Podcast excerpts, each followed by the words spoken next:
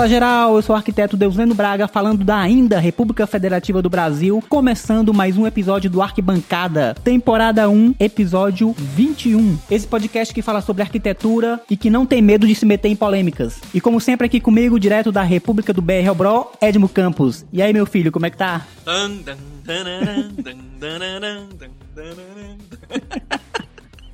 Semana de muitas emoções aqui na Guerra dos Tronos. Pois é. Qual é a temporada mesmo? Nem sei, perdi a conta já. A temporada que tá durando quatro anos. Quatro anos, mil e sei lá tantos dias, só passando raiva. É isso aí, meu querido. Essa semana é muito importante para o nosso país. Chegando aí nossas eleições gerais. Os estados também. É verdade, já tinha até esquecido. É, eleições gerais mesmo, né? Ai, ai, a cada dois anos essa coisa, né? Mas é importante, é importante, é importante. É exercitando que a gente melhora essa bagaça. Exercitando a democracia. E ajustando e aperfeiçoando, não descartando. Uhum, verdade. Vamos ver aí o que é que vai rolar depois dessa primeira batalha, batalha dos bastardos. Eita, pegou pesado, hein? ah, não, só uma referência, só uma referência. O que eu pensei aqui foi na batalha naval que teve lá no começo, a batalha do Água Negra. Não fui tão longe. Ah, também pra quem tá ouvindo aqui é uma mistura danada, né? De referência com política. É ficção, realidade, realidade, ficção. No Brasil tudo se mistura. Tem horas que a gente nem sabe quando começa uma coisa e termina outra. É verdade, meu querido. Vamos dar, assim, boas-vindas pras pessoas. Olá, pessoal, como é que tá? E aí, pessoal, vamos lá, vamos votar. Domingo tá chegando. Estamos aqui na reta final dessas eleições. Separe o seu documento mais útil. Que pode ser substituído por todos os outros, que é o título de eleitor. Exatamente. Tirei do fundo do armário se você for um saudosista e precisar muito olhar pra ele. Eita, documento, velho, sem valor. Pois é, né? Ironicamente. muito bem, hoje começamos diferente e não vamos nos alongar muito. Porque a gente vai querer saber por que, que política importa, né? É, sem política importa, né? Exatamente. E se importa realmente, né? E aqui a gente convidou dois amigos, um cientista político, Vitor Sandes, e o arquiteto e presidente do CAL, o Wellington Camasso, nosso colega. É, aqui de volta o Wellington, né? Depois de vários e vários episódios. É, é um fã, né? Do programa também, né? sempre tá ouvindo, sempre tá dando dicas, boas dicas aí pra gente aperfeiçoar nossos episódios, enfim, nossos temas. Pois é, já falamos aqui de cerveja, falta falar de futebol, religião, porque hoje nós vamos falar também de política, só assuntos proibidos aqui. Exatamente. Mas a gente tem recadinho também hoje, tá? Muito bem. Pois diga lá, o que é que nós temos aqui de recadinhos? A paróquia. Bom, então rapidamente, assim, sempre a gente faz uma pesquisa antes, né? Se informa um pouco sobre o tema. E dessa vez eu, inclusive, encontrei uma série, na verdade, um documentário na Netflix. Se chama exatamente Política se Discute? É uma pergunta também. Isso aqui é interessante, cara. É uma série meio documentário, meio comédia, né? Onde o comediante Adam Conover, é um americano, né? Ele fala de assuntos importantíssimos na vida do americano de uma forma, digamos assim, inteligente, leve, sarcástica, né? através de sketches. Interessante. É, através de sketches ele explica por que, que a política é importante, né?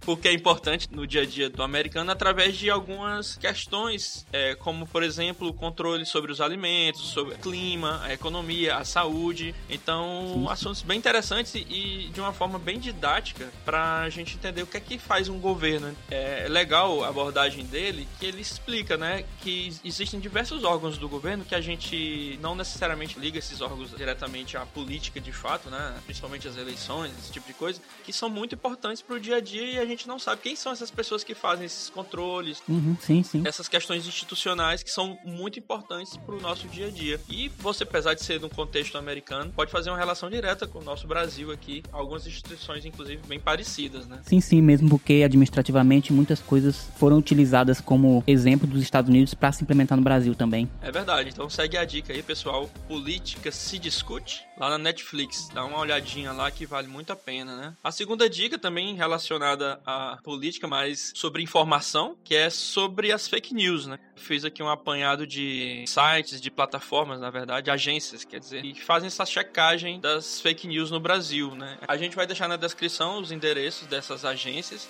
mas eu separei aqui algumas para citar aqui, que é www.aosfatos.org e www.boatos.org, né? E existem várias outras outras lá que a gente vai deixar aqui na descrição. Uhum. Mas é muito importante nesse momento aqui a gente fazer essa checagem para se informar melhor, não cair no ponto do vigário. Sim.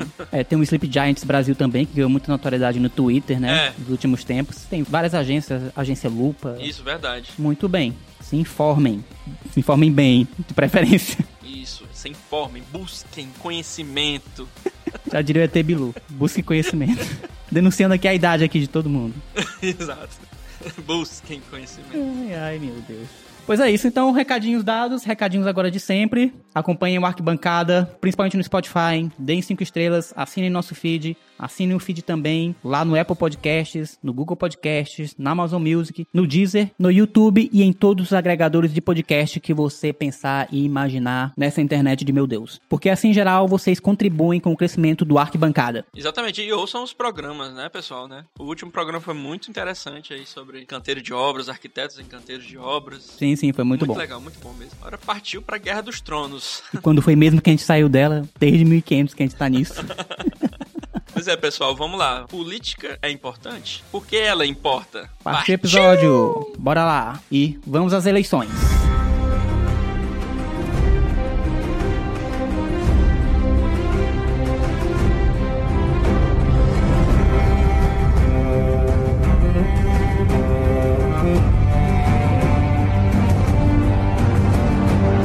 Bom, pessoal, estamos aqui trazendo novamente aqui para conversar um pouco sobre a importância da política. Nosso colega Wellington Camasso, presidente do Conselho de Arquitetura e Urbanismo do Piauí. Obrigado, pessoal. Obrigado, Edno. Obrigado, Deslene, pelo novo convite. Arquitetura e Urbanismo e política. E a gente sempre entende que é possível juntar as duas coisas em um só objetivo. O trabalho que a gente tem feito junto ao conselho, um dos itens mais fortes que a gente tem procurado fazer é isso, é tentar demonstrar aos colegas arquitetos e urbanistas a importância de ter uma postura política definida, não política partidária, quer dizer, não somente a política partidária, mas também a política diante da sociedade, diante do mundo, que nós somos profissionais extremamente políticos que atua diretamente diretamente na construção das cidades e interfere diretamente na vida das pessoas. Então, desta forma, nós temos que assumir a nossa responsabilidade enquanto agentes políticos, transformadores de uma sociedade. Então, vamos bater esse papo gostoso aí. E temos aqui com a gente também o cientista político Vitor Sandis. É um prazer enorme participar do podcast. Só para fazer uma rápida apresentação para quem não me conhece, sou professor de Ciência Política da Universidade Federal do Piauí. Atualmente coordeno o curso de graduação em Ciência Política. Sou doutor também em Ciência Política e atualmente a gente vem fazendo um trabalho de divulgação da atuação do cientista político, da cientista política, no sentido de demonstrar o quanto essa área é promissora, o quanto ela pode contribuir, inclusive, para os rumos da sociedade, da sociedade brasileira em particular, sobretudo nesse contexto que a gente vive, que é um contexto de eleições, um contexto de discutir os rumos do país, nosso estado, da nação. Então, eu me coloco à disposição de vocês aqui, sempre que vocês tiverem interesse eu acredito que a gente pode contribuir junto com vocês nesse debate. Muito bom. Vitor, a gente aqui no Arquibancada não trata apenas de arquitetura e urbanismo, buscamos também trazer temas relevantes para a sociedade como um todo. E como estamos a uma semana de eleições gerais no Brasil, onde escolheremos presidente, governadores, senadores e deputados, trouxemos você para tentarmos aqui juntos esclarecermos o panorama geral e local da política, tirar dúvidas, curiosidades e tentar descobrir em como esse novo ciclo político pode afetar nossas vidas e quais perspectivas podemos ter para o futuro próximo. Exatamente. Inclusive, a gente tem curiosidade exatamente de saber o que é que um cientista político faz, o que é que te motivou também a fazer ciências políticas, né? quais são os campos de atuação da profissão. A ciência política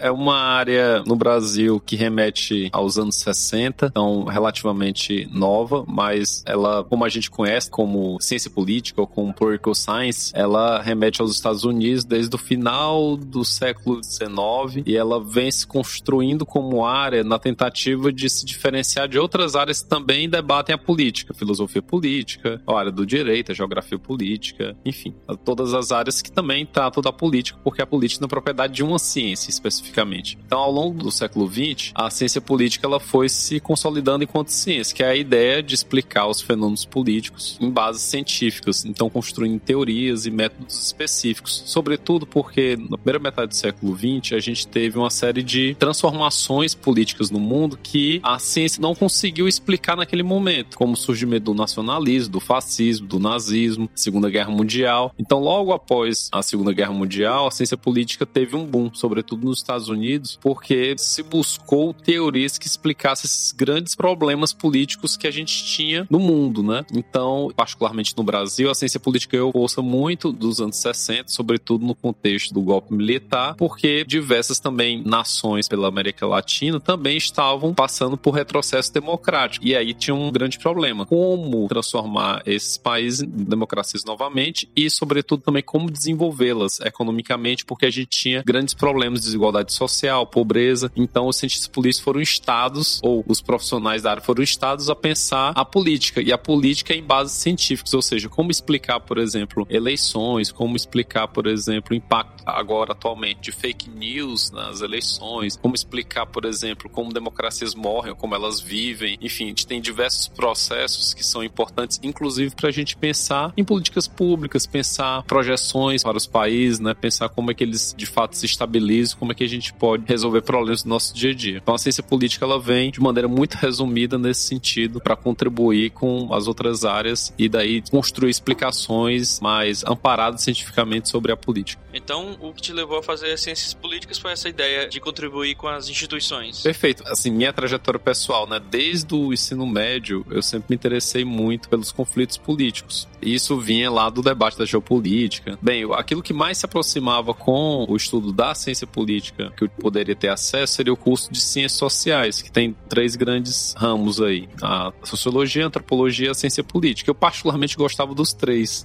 Então foi muito difícil me decidir em relação a uma das áreas. Mas de toda forma, como eu sempre me interessei muito por política, eu vivi num ambiente também que a gente tinha muita política, né? Meus pais eram envolvidos com política, eu tinha uma relação muito forte com política, particularmente. Então foi quase que um caminho natural, né? Apesar de não ser um bom termo, mas foi um caminho esperado para estudar a ciência política, os problemas políticos. E aí eu fui me especializando. Eu sou formado em ciências sociais na graduação, então sou sociólogo enquanto atuação básica, mas depois eu fiz mestrado, doutorado em ciência política, particularmente me especializando na área de eleições e partidos políticos, que é a área que eu tenho me debruçado nos últimos, sei lá, 10, 15 anos. É, e esta, como a gente sabe, requer bastante empenho, né? Bastante estudo. Verdade. Muito interessante, cara. Na verdade, é, você foi o primeiro e até então o único cientista político que eu conheci pessoalmente. Desde o primeiro momento que a gente sondou a possibilidade de falar sobre esse tema aqui no Arquibancada, de imediato a gente lembrou do seu nome. E nada melhor do que também chamar para essa dobradinha que um dos caras que particularmente eu considero um dos mais politizados, que é o Wellington, né? Nosso colega do CAL. Eu queria pedir aqui pro Wellington que ele falasse um pouquinho do envolvimento dele com política. É quase que natural, né? De muito tempo, desde muito jovem, a gente sempre procurou exercer alguma liderança, tentar ajudar colegas em escola, em faculdade. E ao entrar na arquitetura, a gente entendeu que a arquitetura é um instrumento muito forte para exercer a política, né? Entendemos que ao sermos arquitetos, estamos como arquitetos, nós temos um dever a cumprir. A gente percebe, viu, Deus, lendo com muita propriedade faculdade que as pessoas quando deixam a faculdade, os egressos do curso de arquitetura, eles saem com a veia política muito aflorada. São pessoas que fazem bastante análise, que têm uma crítica muito forte, porque estudam muito as cidades e sabe que a atuação política dentro da cidade ela é muito forte. Mas ao longo do tempo, os colegas arquitetos vão se deixando absorver pelo mercado, se deixando absorver pelas necessidades de pagar as contas, os boletos e aquela coisa natural que a arquitetura coloca na gente, que é de questionar, de buscar o melhor para o grupo, para o todo, para a cidade, vai ficando esquecido, não diria esquecido, mas adormecido. Que o conselho tem essa obrigação, tem esse papel de tentar resgatar esses colegas arquitetos para ter o entendimento qual é o papel da política nas nossas vidas. Nós temos que estar presente constantemente, não pode esquecer a origem de todo esse processo que a gente passa dentro da faculdade. Uhum. A gente se depara com uma situação muito particularizada, né? Depois que a gente sai da faculdade.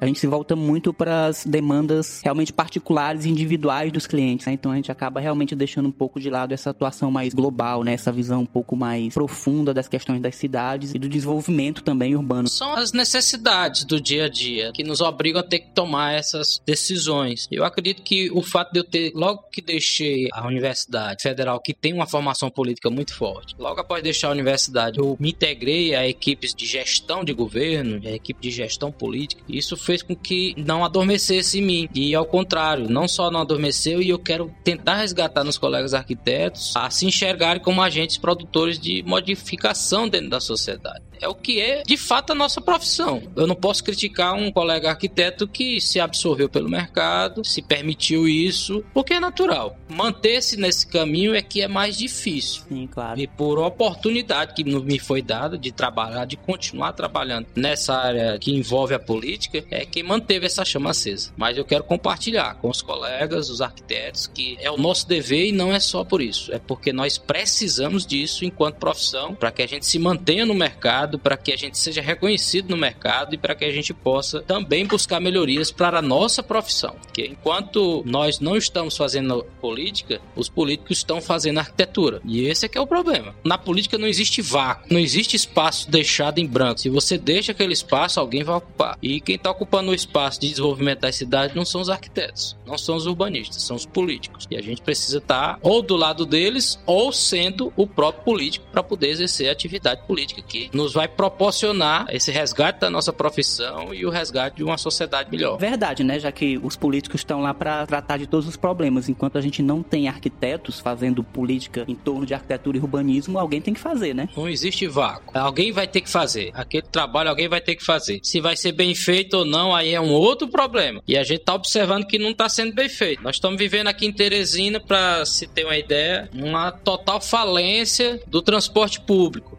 Transporte público é um problema político, mas é um problema essencialmente urbanístico. Então, não dá para fazer isso, não dá para resgatar um transporte público, não dá para implantar um transporte público de qualidade em Teresina se não tiver o envolvimento do profissional de arquitetura e urbanismo. Sim, claro. E de que maneira o CAL tem atuado para fazer com que isso se torne uma realidade, que essa participação do arquiteto seja mais presente no campo das políticas públicas? Olha, as primeiras ações que a gente fez foi de buscar os legislativos municipais e o estadual para que a gente fosse reconhecido primeiro por eles, que é o que? A gente pede um deputado ou um vereador vereador que faça uma sessão solene pelo Dia do Arquiteto. Esse foi o primeiro passo. Foi bastante difícil no começo, não existe essa tradição e a gente fez. Certo. E o que isso representou? Quando você movimenta o meio político, naturalmente a mídia positiva vem ou mídia negativa. Você não precisa estar agendando com ninguém. Na hora que você abre uma pauta dentro da Assembleia Legislativa ou das câmaras de vereadores que o arquiteto é o foco, a mídia naturalmente vem. E quando ela vem, ela espalha aquela nossa ideia de que o arquiteto é um agente político e transformador da sociedade. No segundo passo, a gente também tem trabalhado junto especialmente com os colegas egressos das faculdades ali, recém-formados, que ainda mantém aquela chama acesa de que pode melhorar o mundo através dele, que ele é um agente de verdade, transformador imediato da vida das pessoas e tentar resgatar com que eles voltem para suas cidades de onde eles vieram. Muitos deles vêm de outras cidades para estudar em Teresina e muitos deles permanecem em Teresina. Poucos são aqueles que voltam para suas cidades. Quando a gente chegou, essa proporção era 95% de arquitetos na capital para 5% no interior.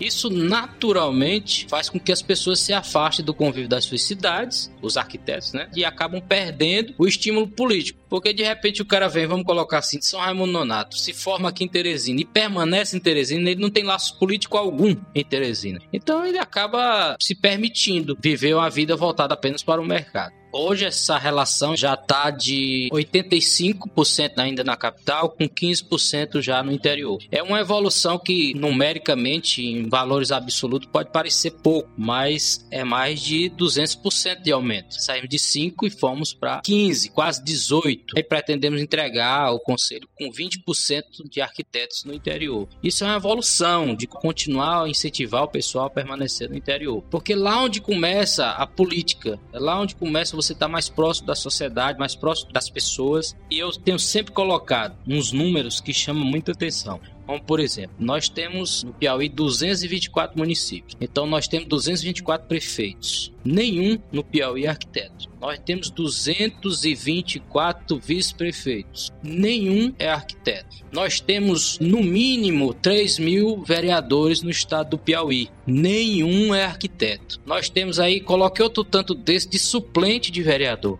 Nenhum é arquiteto. Aí você vem a nível de estado, você tem 30 deputados estaduais. Nenhum é arquiteto. Dos 30, cada um tem lá seus dois ou três suplentes, nenhum é arquiteto. Vamos para nível federal. Você tem um Senado 81 senadores, cada um com três suplentes. Nenhum é arquiteto. Nós temos 513 deputados federais nós temos um arquiteto. E aí tantos outros suplentes, nenhum é arquiteto. Como é que a gente pode propor mudança nas cidades, habitação de qualidade? Como é que a gente pode querer uma profissão forte se nós não temos representantes em nenhuma instância da política? Faz sentido. É muito difícil conseguir ultrapassar essa barreira e a gente tem dito para os colegas, olha, volte para sua cidade, se envolva com política e se você precisar de ajuda para divulgar arquitetura, para incentivar a arquitetura no seu município, conte com o conselho, nós vamos lhe dar o apoio necessário e possível, claro, dentro do possível. Mas enquanto cidadão, eu estarei presente junto daquela campanha daquele cidadão, que eu acho importante nós ocuparmos os espaços que estão aí. Pergunte quantos médicos tem.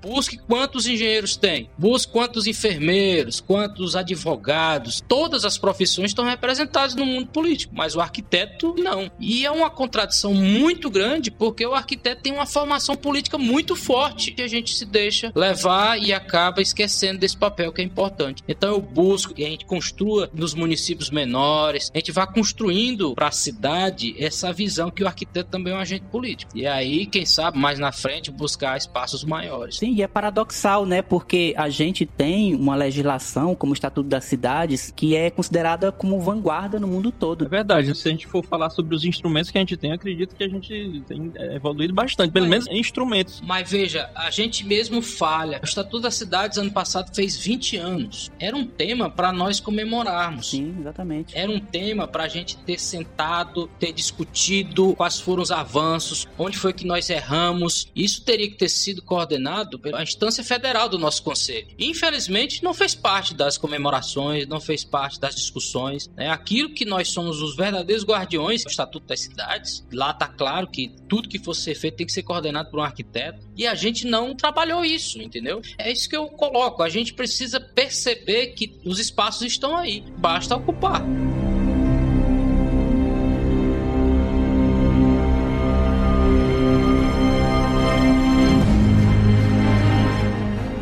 Queria saber aqui do Vitor o que é que ele acha desses movimentos, né, institucionais, no sentido de você tentar o um engajamento político de uma classe, como, por exemplo, a nossa de arquitetos e urbanistas. Na verdade, tem uma série de movimentos que vem acontecendo historicamente no Brasil, principalmente a partir da transição democrática, de vários setores, de saúde, educação, enfim, das diversas corporações no contexto de abertura democrática que possibilitou, inclusive, a inclusão de determinadas pautas na Constituição, na Constituinte também também nos estatutos, né, como o Estatuto das Cidades e demais estatutos que surgiram posteriormente. Né? Isso é fruto de lutas coletivas, de participação, de envolvimento dos conselhos, dos sindicatos, das associações, dos movimentos da sociedade civil organizada. A grande questão é que muitas dessas conquistas elas não foram de fato implementadas plenamente nas cidades. Por exemplo, para a gente falar de um campo aqui que nos aproxima, né? Que a vida política e a vida, né, da gente acontece no contexto das cidades, no contexto das localidades. E muitas vezes a gente não consegue observar o Estado e as políticas públicas oferecerem determinados serviços de tal forma que a sociedade ela consiga dar conta, né, usufruir esses serviços. Então, é um gap que nós temos entre aquilo que é previsto constitucionalmente, previsto no Estatuto das Cidades, por exemplo, a gente falar que o direito à cidade a gente não consegue verificar de fato, e outras conquistas também que nós tivemos na área da saúde, da educação, muitas vezes a gente gente observa que esses serviços são aquém, mas de outra forma a gente tem esses movimentos que são super importantes. O grande problema é que nos últimos anos nós temos tido alguns retrocessos no campo da participação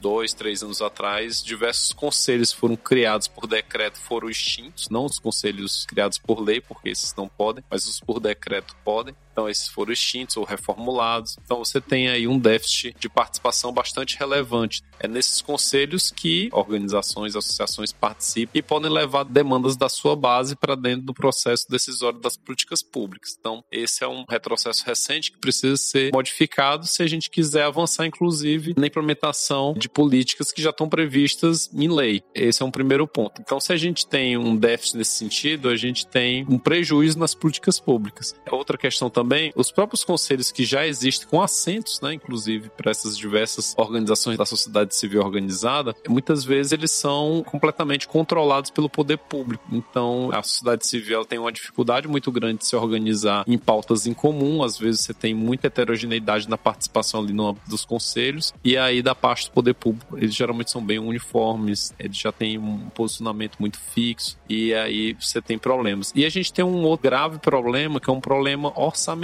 Então, se optou nos últimos anos também no Brasil pela austeridade do campo das finanças. E isso limita muito a atuação do Estado no sentido de garantir políticas públicas muito básicas. Vamos falar aqui no campo da cidade, né? Transporte público. Os grandes problemas do transporte público aqui em Teresina, por exemplo, é o fato de o quanto o Estado pode entrar para poder financiar o direito à cidade, ou seja, o direito à mobilidade urbana. Então, esse é o grande dilema. Então, as empresas elas não querem deixar de lucrar e o Estado também tem limites orçamentários para poder implementar uma política que é extremamente importante para a população, que é ela poder se deslocar ao longo da cidade, inclusive para ter acesso à escola, para ter acesso à saúde, para ter acesso ao lazer, que é tão importante. Para poder viver, né? Para poder viver, exatamente. Então, existe uma escolha política, né? Porque não existe escolha técnica no campo econômico, é tudo político. Você tem concepções, tem correntes teóricas. Então, a austeridade não é a única forma, mas se optou por esse caminho. Esse caminho tem sido muito prejudicial para a população, no sentido de que, se você estabelece determinados limites, de alguma maneira você encara investimento social como custo, e aí você vai tirando direitos paulatinamente da população, ainda que eles estejam previstos constitucionalmente e em lei. Então, no limite, para conectar um pouco aqui com a fala do Wellington, é exatamente esse é o ponto, né? Que a gente tem uma dificuldade de implementação. Existe, claro, bastante problemas de gestão, por exemplo, profissionais qualificados, campo da arquitetura ou da engenharia, enfim, nos postos adequados para poder fazer suas contribuições, mas de alguma maneira é importante também desconstruir determinadas visões que às vezes se tem no senso comum, por exemplo, de que o Estado é bastante inchado, isso não é verdade. Uhum. Quando faz a comparação do Estado brasileiro com os países da OCDE, Brasil não é um Estado inchado, na verdade verdade, a gente tem um serviço público, principalmente no campo do executivo, que é fundamental para a implementação das políticas públicas, que é muito mal remunerado. Uma boa parte é terceirizado para poder driblar a lei de responsabilidade fiscal. Então a gente tem uma série de questões, de gargalos aí que precisam ser resolvidos para que de fato a gente consiga alocar, né, colocar os profissionais nas suas posições corretas, por exemplo, arquiteto, urbanista fazendo política na área urbana e você ter profissionais qualificados em cada área e recursos recursos e acompanhamento, transparência, participação da sociedade civil para que a gente consiga pensar isso no médio e longo prazo. Porque também não existe nenhum problema complexo que seja resolvido de maneira imediata. É aí que tá. Você ser um gestor para cumprir o que está explicitamente determinado lá é muito fácil. Você não precisa ser um político, você precisa ser uma pessoa que vai cumprir o que determina um pedaço de papel. E muitas das vezes é necessário, enquanto um ordenador de despesa, saber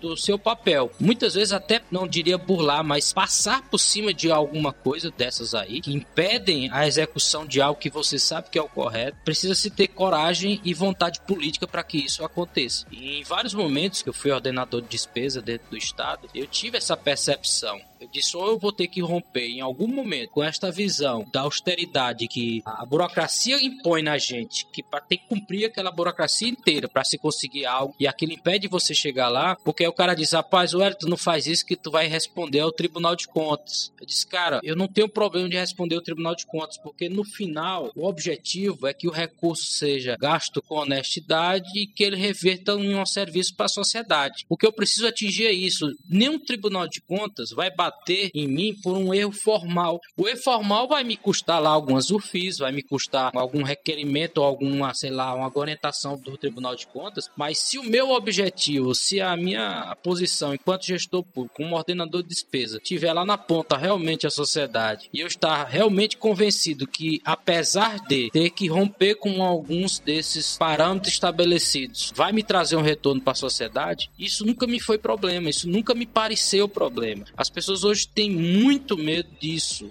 E para ser gestor público, para se envolver com política, a primeira coisa é ter coragem. Coragem de enfrentar especialmente essas barreiras também. Eu insisto muito, sempre onde eu passei, que dinheiro público bom é o dinheiro público revertido em ações. Não me interessa dinheiro público em conta. Um político deixa a prefeitura e sai dizendo: deixei 2 bilhões para o próximo prefeito. Isso me leva a crer que ele é um desqualificado para a ação que ele fez. Porque se eu tenho 2 bilhões, por que, que eu não investi? Ou é mentira, ou então você deixou de exercer a sua ação enquanto gestor público, que era ter esses 2 bilhões revertidos em ações para a sociedade. Claro, não agindo com irresponsabilidade a ponto de deixar aquele órgão, aquela instituição pública sem previsão, não é isso, mas aplicar. No Cal Piauí a gente busca fazer isso. O recurso tem que ser revestido para as ações de fiscalização, de valorização do profissional. O Cal Piauí não faz reserva. Nós temos a reserva suficiente para dois, três meses, mas todo o recurso é reaplicado.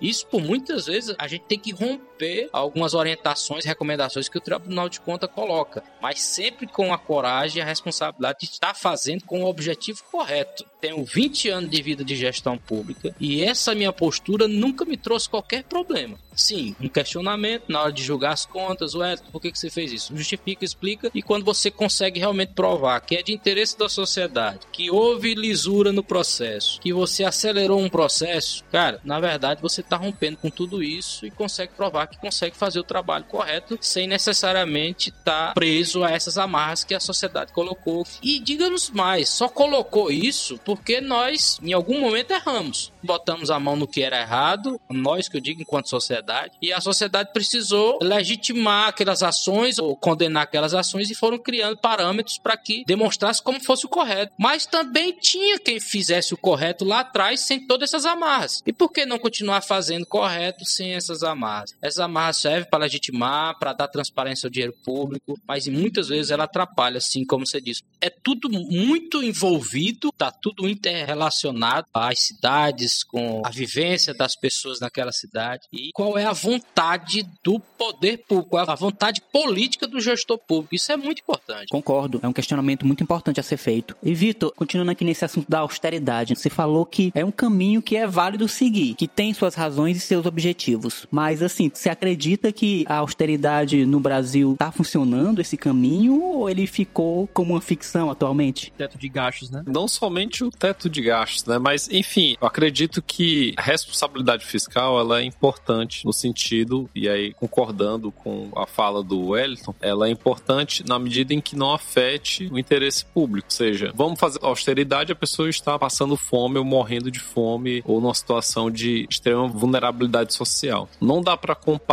as finanças públicas com as finanças domésticas. Geralmente quem argumenta um argumento ultra radical no sentido da austeridade faz uma comparação muito simplista entre o Estado e uma casa, um domicílio. E a gente sabe que. Eu diria bem simplória mesmo. Né? É, são dimensões completamente distintas, né? A capacidade de endividamento do Estado ela é muito maior. A família ela pode ficar na indigência completa, enfim, sem alimento. Agora, o Estado não, ele tem capacidade de emitir títulos, enfim, tem várias alternativas. Países pioram, né? Países não quebram. Né? Exatamente. Então, é claro que a responsabilidade com o uso do recurso público, até porque isso vem de impostos, né, de outras formas de arrecadação, enfim, é importante o bom uso desse recurso, mas de toda forma o Estado tem capacidade de se endividar. E a gente, para falar particularmente do Brasil e da situação que a gente vive atualmente, só para pensar na questão do Bolsa Família, né, durante muito tempo, nos anos 2000, se vocês puxarem pela memória, foi uma política muito questionada pelas elites como se fosse bolsa esmola, né? A gente já ouviu isso. Agora todo mundo é pró, porque, enfim, de alguma maneira as pessoas viram que isso eleitoralmente tem sentido. Mas do ponto de vista social, naquele momento todo mundo já entendia que era uma política importante porque as pessoas passavam fome lá na ponta. Né? Então faz sentido você não prover um auxílio para pessoas que estão num estado de extrema vulnerabilidade, vivendo em cidades que têm uma economia que não tem condições de gerar emprego. Né? A gente está falando de um país que tem uma dimensão continental que tem tem desigualdades estruturais que remetem a um passado colonial. Então a gente está falando de desigualdades de vários séculos. Você tem desigualdades regionais. Dentro de um estado você tem desigualdades, você tem regiões que, como o semiárido piauiense, tem região que não tem água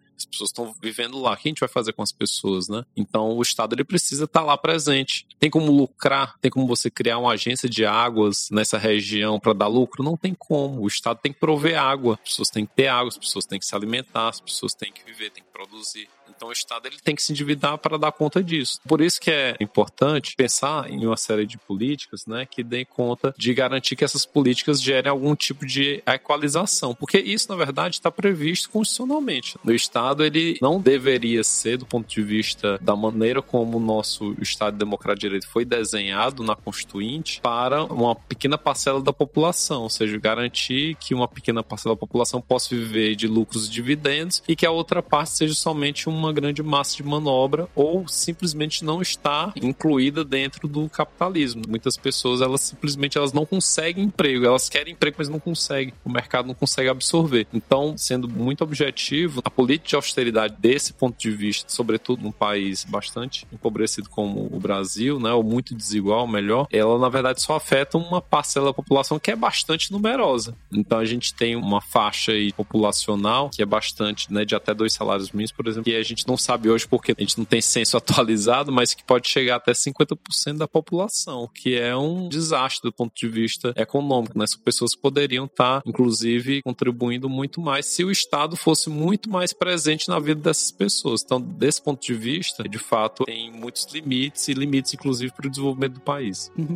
É uma coisa que eu sempre pensei, sempre tive em mente, foi essa questão, justamente. Porque você optar por política de austeridade num país que está totalmente estruturado, que não tem tantas desigualdades como o Brasil tem, que não tem tanta diversidade como o Brasil tem, de culturas e de outros fatores que influenciam na sociedade de uma maneira geral. Faz mais sentido, para mim pelo menos. Agora, é complicado você pensar nisso pro Brasil, que ainda tem muito que se desenvolver e tem muita coisa para equalizar em termos de cultura e de características regionais, muitas desigualdades históricas a se resolver ainda e que tem muita estrutura básica de atendimento para se desenvolver e ser implantada, transporte, educação, saneamento, saneamento, transmissão de energia, água, etc. Essa política de austeridade, para mim, sempre soou como uma política pública muito preguiçosa e destinada a penalizar ainda mais os setores menos favorecidos da sociedade. Quem ganha com isso, né, cara? É, exatamente. Isso é um ponto super interessante, né, complementando. São decisões, elas são revestidas de uma certa tecnocracia, da ideia de que existe uma legalidade, existe uma proteção ao patrimônio público, mas na verdade ela está carregada de uma certa visão ideológica de sociedade. Então, esse é um primeiro mito que se tem, do técnico versus o político, como se o político fosse menor do que o técnico, ou o técnico ele fosse mais capaz de fazer política pública de maneira eficiente do que o político. E, na verdade, não, né? O técnico ele tem que dar as condições técnicas para que uma política, para que uma decisão política, ela seja implementada. Então, por exemplo, se uma determinada população eleitorada escolhe um determinado representante que tem uma determinada linha programática, o técnico ele tem que dar condições para que esse tipo de programa seja implementado ele não pode fazer um que a gente chama de sulamento burocrático. É quando a burocracia vai lá, se revolta contra a política começa a fazer política contra aquilo que a população decidiu nas eleições. Aí você tem um grande problema democrático. Então, se a população ela está numa situação de vulnerabilidade, ela demanda por mais políticas sociais, bem, então que seja feita a vontade da população, que o Estado se organize nesse sentido.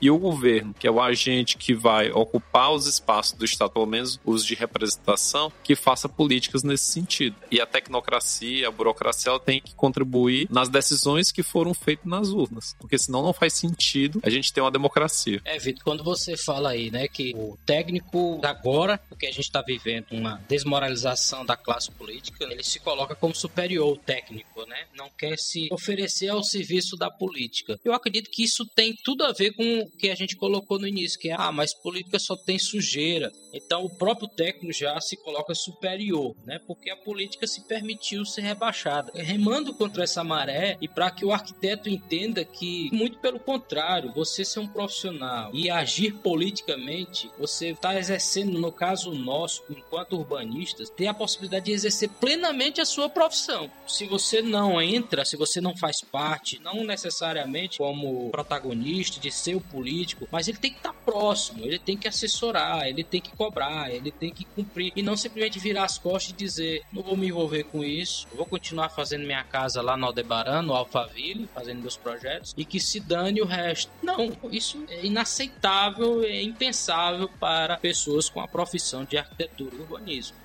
Em algum momento, esse arquiteto vai precisar de um político. Ele vai precisar, ele tem necessidade. Se seu cliente tem necessidade, você vai ter que se adequar à legislação do município que você não participou, você não contribuiu com a discussão, você não colocou os seus pontos de vista, o seu aprendizado, a sua qualificação e você vai criticar aquilo que os outros fizeram. Então, a gente tem o papel, tem a obrigação de exercer e quando não exerce, a gente vai ser punido por não ter exercido esse papel enfrentamos um problema com o conselho anterior ao nosso, que nós éramos de um outro conselho, porque existe uma sobreposição, existe uma sombra entre uns assuntos que acabam as duas profissões discutindo qual é a tarefa de quem. Isso chegou a ponto de ir para o Congresso, o Congresso decidir. Mas o que acontece? Quem vai falar pela arquitetura? Quem vai explicar, não é falar pelos arquitetos, é pela arquitetura. Quem vai explicar quais são as nossas intenções dentro do Legislativo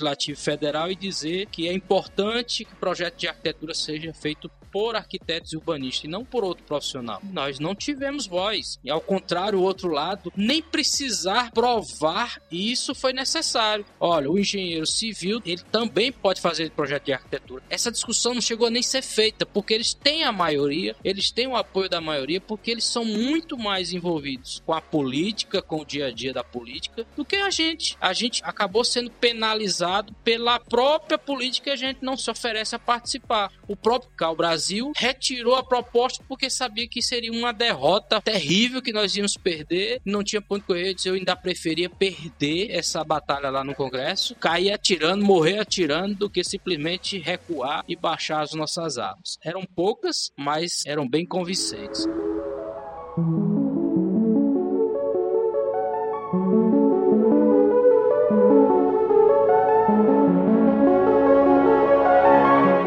Tenho uma curiosidade aqui, eu queria falar com um cientista político, né, né? Toda hora que a gente tem um cientista político na sala. Vitor, cara, muitas pessoas falam assim, cara, existe teste para tudo, né? Existe vestibular, enfim, é, várias provas aí para você ser profissionais. Porém, para você ser um político, você não tem um concurso técnico, assim, nesse sentido. Até que ponto seria importante esses conhecimentos da ciência política por nossos representantes? Isso faz falta? É uma curiosidade, assim, de um leigo, né?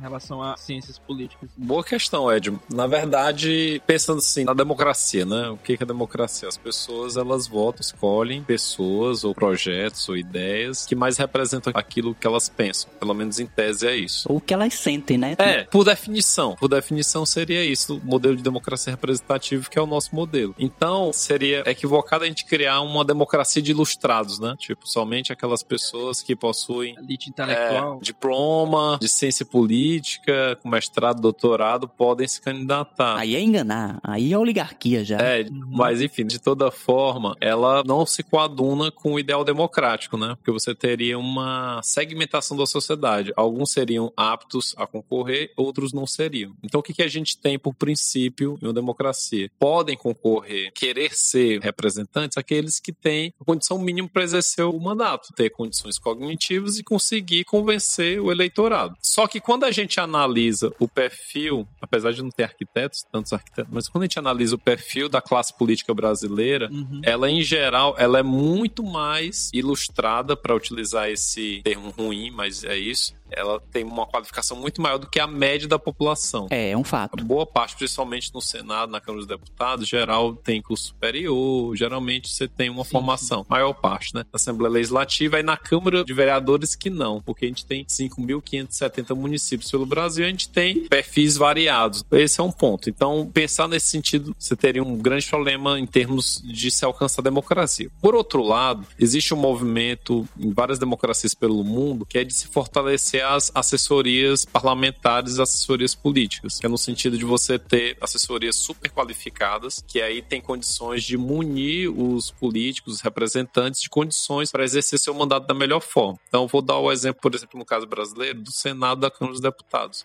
O Senado e a Câmara dos Deputados têm concurso para ocupar esses cargos. Então, você tem de assessor legislativo, de assessor jurídico, você tem assessorias. Então, cada gabinete de um parlamentar do Congresso, ele tem uma quantidade de assessores assessores, não somente de indicação, porque eles têm né, a verba de gabinete, enfim, mas tem também os assessores de carreira e os consultores também, que geralmente têm um nível de qualificação bastante elevado. E eles dão suporte, inclusive, no processo de elaboração de leis, para poder estudar determinadas medidas, determinadas pautas. A vida no dia a dia do Congresso Nacional é uma vida muito rica. Você tem diversas audiências, reuniões. Ao contrário do que se pensa, o Congresso ele tem uma agenda cheia de atividades nas suas comissões e esses debates são muito importantes para as votações no plenário. Então, esses deputados, esses senadores, são muito bem bonitos de informações que são providas desses profissionais. Então, a grande discussão que a gente faz é de se pensar isso para as assembleias legislativas, que geralmente tem um déficit em relação ao Congresso, e, sobretudo, na Câmara de Vereadores. Nos municípios, a gente tem uma dificuldade muito grande de dar esses elementos para que os representantes façam de fato os seus mandatos da melhor forma. Isso é importante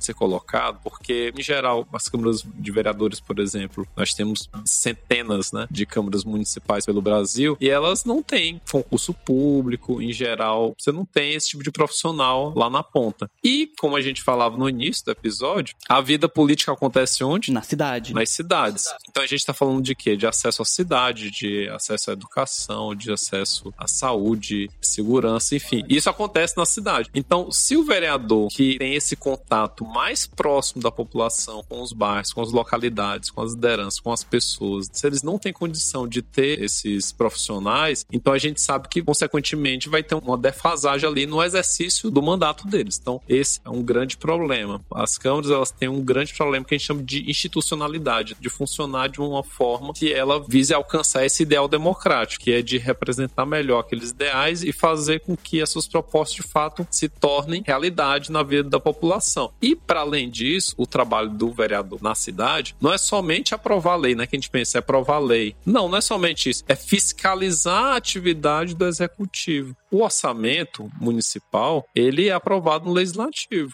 se os vereadores não tiverem condição de avaliar, inclusive tecnicamente, esse orçamento, como é que eles vão aprovar? Uhum, fundamental. Outra coisa, aprovar contas. O TCE analisa tecnicamente as contas, mas quem aprova ou não aprova é a Câmara de Vereadores. Se não tem uma assessoria política, assessorias políticas ali qualificadas para fazer esse trabalho mais técnico, como é que eles vão munir os vereadores de condições para poder fazer essa avaliação? Por exemplo, uso de emendas parlamentares. Tem emendas parlamentares também nas câmaras municipais. Como é que você vai saber onde você vai melhor alocar ou acompanhar? Por exemplo, tem outro recurso que os vereadores utilizam bastante, que são as indicações. O que é uma indicação? Vamos supor, uma ponte quebrou, um pedaço de uma ponte quebrou, tem uma avenida, uma vala abriu. Aí o vereador, ele leva a questão e faz uma indicação à prefeitura, ó, oh, tem um problema de saúde pública na região tal, esgoto, céu aberto e tal. Se a Câmara não tem condição de fazer o acompanhamento da tramitação dessa indicação até o executivo dar a resposta, você não tem a resposta, ou seja, transparência para a população. Então, no limite, o que, é importante? É munir os representantes de condições para que ele exerça o mandato da melhor forma e deixar o cidadão livre para escolher o representante que ele achar melhor, dentro do leque de opções que ele encontrar, e aí ele escolhe aquele que tem a melhor condição, mas que a instituição legislativo possa dar condições, dê condições para que esses mandatos sejam exercidos da melhor forma. É interessante, né? Mas de certa forma o representante fica meio que refém dessa equipe nesse sentido institucional. Se não tiver um alinhamento, pode haver uma interferência, digamos assim. Ele tem uma margem para montar uma parte da equipe, mas a própria instituição fornece. Então, por exemplo, no caso do Congresso Nacional, você tem assessores que são da área de orçamento, que são da área de educação. Você tem assessores bem especializados que eles dão assessoria para essas partes, né, e consultorias para essas partes, mas ele tem um espaço para montar os seus gabinetes. Isso acontece em todos os países democráticos pelo mundo. Claro que no Brasil, em comparação a outros países, tem alguns penduricalhos, algumas regalias que às vezes são um pouco excessivos considerando a nossa realidade. Mas é importante que não gere essa marra, porque novamente gente volta aquele problema do tech tentando se sobressair em cima da escolha do próprio cidadão. A ideia é que a escolha do cidadão sempre prevaleça. E, Vitor, é interessante quando a gente presta atenção um pouco mais, principalmente na vida do Congresso brasileiro, a gente percebe, por exemplo, o parlamentar ele não vai saber de tudo, né, quando ele chegar lá. Então ele precisa realmente que o Estado dê condições de ele exercer aquilo que ele pretende como parlamentar escolhido por aquelas pessoas que o elegeram. E a gente percebe muito, por exemplo, assessoria jurídica no Congresso, assim, direto, né? De tudo que é área, contábil, administrativa, financeira, penal. E eles realmente precisam desse suporte. Tem que ter um corpo realmente qualificado que é para justamente ajudar o parlamentar a exercer o mandato dele, né? Perfeito. Vou até dar um exemplo bem concreto, que às vezes a gente fica falando de maneira muito abstrata, fica difícil, mas, por exemplo, a CPI do Senado da Covid-19 teve bastante repercussão no ano passado. E eu até conheço alguns assessores que trabalham diretamente com os senadores que participaram da CPI. E foi muito interessante ver um pouco o trabalho lá, a gente assistindo na TV, mas também conversando um pouco com eles por trás. E eram trabalhos muito árduos, porque são diversas solicitações que são feitas aos órgãos, aqueles documentos têm que ser lidos, são documentos que têm milhares de páginas, o que que dali faz sentido, o que que não faz sentido, como conectar os elementos, e dali você dá as condições para que o parlamentar, por exemplo, se posicione, faça uma indicação, algum tipo de alteração dentro do relatório, uma pergunta que às vezes pode esclarecer algum ponto que não é esclarecido. Claro que uma CPI, ainda mais televisionada, ela tem um caráter político, enfim, toda atividade política tem um caráter político, é esperado, mas tem um trabalho ali de apuração que é super relevante, né? Você tem,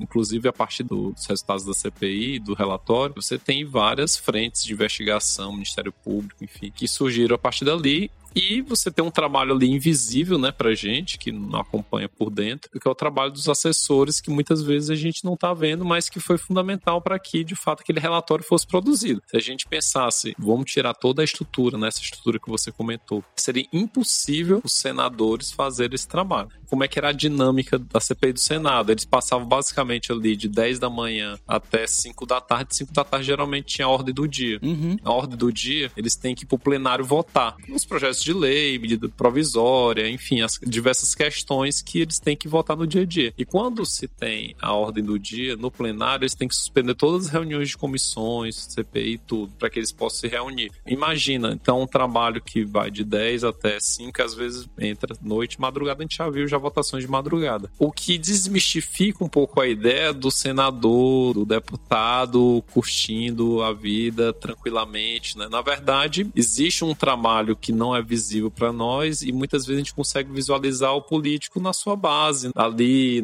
numa mistura de política barra lazer, né? Mas na verdade, você tem uma atividade diária do parlamentar que ela é bastante intensa. E ele não conseguiria fazer, né, por conta própria, esse trabalho de apuração, de investigação, que é tão importante também. Como a gente comentou, o papel dele não é só criar leis, propor leis. Essa é uma parte. Essa parte da relação com o executivo, de fiscalizar, inclusive de analisar do orçamento. Aí ele deu a proposta, aí vem, analisa, é modificado, aprova. Depois vem a LOA, que é o próprio orçamento. Aí pode ser alterado, aí depois é aprovado. Aí próximo ano a gente vai ter o que? O PPA, que é fundamental, que é o Plano Plurianual vai definir os rumos do país para os próximos quatro anos. E aí você vai ter o quê? Você vai ter diversas ações que os deputados e os senadores podem incluir ações, alterar. Então você tem um trabalho que ele vai desde pensar o planejamento, incluir demandas, emendas parlamentares, que às vezes também existe uma visão também bastante negativa, né, sobre o uso delas. Claro que tem uma margem para crítica enorme, né, as emendas dos relatores, as transferências voluntárias especiais, que elas são pouco transparentes, enfim, tem várias questões sobre isso são importantes, mas que de fato o recurso chegando lá na ponta, né? É o suprimento para, por exemplo, o combate à Covid, que foi muito importante, as emendas. Inclusive, eu escrevi um artigo sobre isso, ainda no contexto de 2020, sobre essas emendas, né? Como os parlamentares foram lá e realocaram as emendas para recursos para a Covid-19 por meio das emendas. Então, tem um trabalho que não é tão visível assim para a população que acontece e que sem esse papel dessas assessorias qualificadas não seria possível. E aí, para fazer aqui uma analogia com o debate da arquitetura, esse mesmo debate, claro que a arquitetura está muitos passos à nossa frente, né? vocês têm conselho, a ciência política não tem. E a gente está num debate sobre o processo de profissionalização e regulamentação da ciência política, que não existe, não existe uma lei que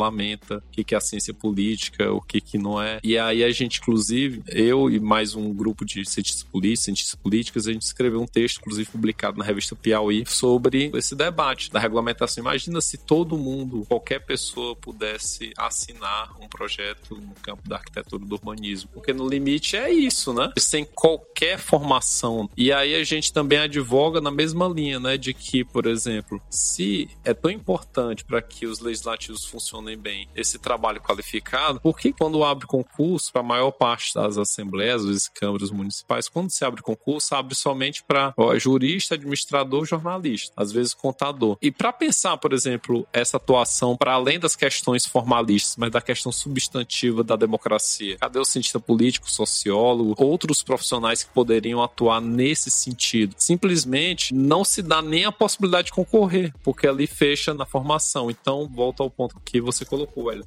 Se não existir articulação dos profissionais nesse sentido, quem vai se articular por eles? E vocês, os analistas políticos, têm representante nos legislativos, assim, porque vocês estão trabalhando ali muito próximo da política. Muito próximo não, é o material de trabalho de vocês, é a política você tem colegas que exercem, são vereadores, são deputados, estão no executivo. Tu tem conhecimento nessa área? Como é que tá o pessoal? A gente, inclusive, está começando uma pesquisa agora pela Associação Nacional de Pós-Graduação em Ciências Sociais, muito no início, para poder fazer um mapeamento dos profissionais de ciência política, onde que eles estão atuando profissionalmente. É, a gente não tem. A gente quer fazer uma espécie de censo para saber. Até porque, como não tem regulamentação, a gente tem até uma dificuldade de dizer assim, quem é cientista político? Assim, claro, o graduado de ciência política, ele é graduado de ciência política. Mas aqueles outros que atuam na ciência política, mas não têm a formação específica. Então, a lei, por exemplo, do cientista social, que é a lei do sociólogo, que é uma lei do início dos anos 80, ele determina algumas possibilidades. Então, você é licenciado ou bacharel em ciências sociais, ou sociólogo, né? Porque tem algumas graduações em sociologia, ou você tem X anos, se não me engano, 5 anos de atuação na área de sociologia para ser reconhecido como sociólogo. Aí você, no tempo, você justifica tal, e aí você leva no Ministério do Trabalho, ele reconhece te dá seu número de atuação. Mas não tem conselho, por exemplo. A lei é dos anos 80, mas não tem um conselho de sociólogos. E tem todo um debate. Na ciência política, por incrível que pareça, não é consenso que a profissão deve ser regulamentada, porque como a ciência política é uma área que ela foi pensada inicialmente, principalmente no Brasil, como uma área acadêmica, então os profissionais que atuam na ciência política em geral são acadêmicos como eu, tem mestrado, doutorado e atuam geralmente em universidades públicas. Eles não têm um interesse ali à primeira vista de regulamentar, ou seja, de delimitar a atuação do profissional, até porque tem vários profissionais que atuam em ciência política que não têm a formação original em ciência política. Tem engenheiros, tem estatístico, enfim, tem outros profissionais, gente formada em direito que foi lá e fez ciência política, mestrado, doutorado. E, e, existe uma outra ala, geralmente um pouco mais jovem, que advoga pela necessidade, pelo menos, da gente pautar a discussão. Enfim, pela luta, por exemplo, de vocês, vocês podem entender o quanto é importante você ter um conselho, ter regulamentação, uma atuação organizada e ainda assim a dificuldade, porque você tem uma dificuldade, tá, mas como é que a gente se organiza coletivamente para pensar os objetivos coletivos da corporação, da profissão? Esse é um desafio, não tem um consenso, mas a gente está abrindo debate, né? Então, isso que é o mais importante para fazer essas construções mais coletivas dentro de qualquer profissão. E Wellington, apesar de a ciência política não ter um conselho ainda e ser uma área de atuação bem mais jovem do que de arquitetura, muito mais jovem, já tiveram até presidente da República, rapaz, entre 95 e 2013 2003 é Fernando Henrique Cardoso. É verdade. O sociólogo, né? E cientista, e cientista político. político. Muito bem. Tá vendo? Ocupando os espaços que cabem a eles, né? Mas assim, o Fernando Henrique, digamos que ele não ajudou muito a área, né? mas tá lá, tava lá, tá na história. É, mas pelo menos em termos de representatividade ele tava lá.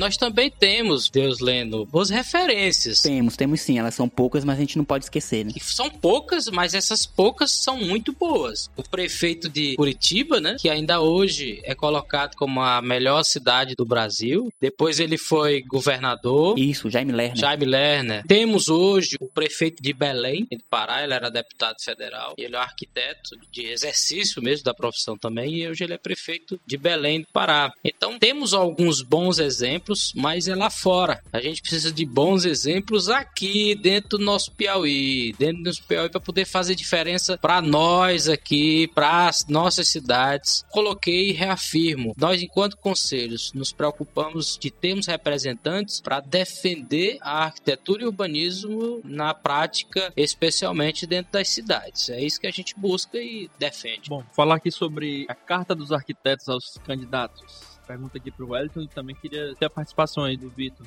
Em março desse ano, o Conselho de Arquitetura e Urbanismo do Brasil lançou um manifesto, na verdade, das entidades relacionadas à arquitetura, a todos os candidatos, tanto federal como estadual, com alguns temas, cerca de 20 propostas aqui para serem incorporadas nos seus planos de governo. Eu queria saber do Wellington, a visão dele, quais são os resultados pretendidos pelo CAL em relação a essa carta e por que dificilmente essas propostas são absorvidas por esses planos de governo. Também aqui aplicando também a pergunta aqui para o nosso amigo Vitor. Olha, eu tenho uma visão muito particular sobre essa carta do Conselho. É, ao meu ver, bastante utópica, mas é necessário que a gente tenha uma visão mais genérica do assunto até para poder depois reduzir as especificidades. Está se tornando uma tradição do Conselho de Arquitetura e Urbanismo do Brasil de apresentar essas cartas de dois em dois anos aos agentes que se propõem a serem eleitos aí, especialmente no executivo. Na eleição anterior de prefeito, nós fizemos a entrega dessa carta, da carta anterior, nas mãos dos candidatos e surtiu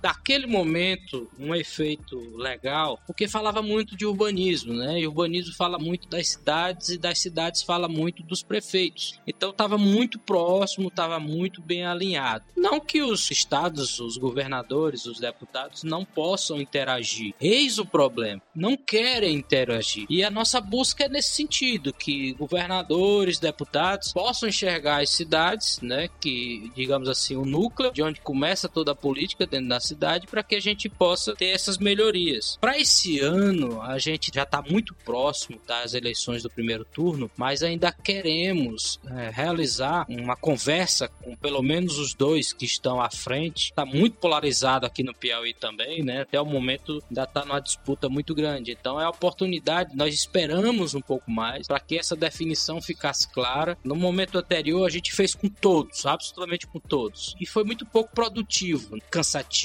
conversar com quase 10 candidatos. Dessa vez a gente vai querer apresentar a carta e apresentar as demandas mais locais, né? Porque a carta trata de uma coisa muito abrangente, mas que é importante também, que trata de arquitetura e urbanismo. Já fomos procurados por eles. A gente é que vai agora abrir a porta para recebê-los. Aqui em Teresina, o candidato ao governo é o Dr. Silvio Mendes e o candidato ao governo, o Rafael Fonteles. A gente espera ter uma conversa e que os colegas arquitetos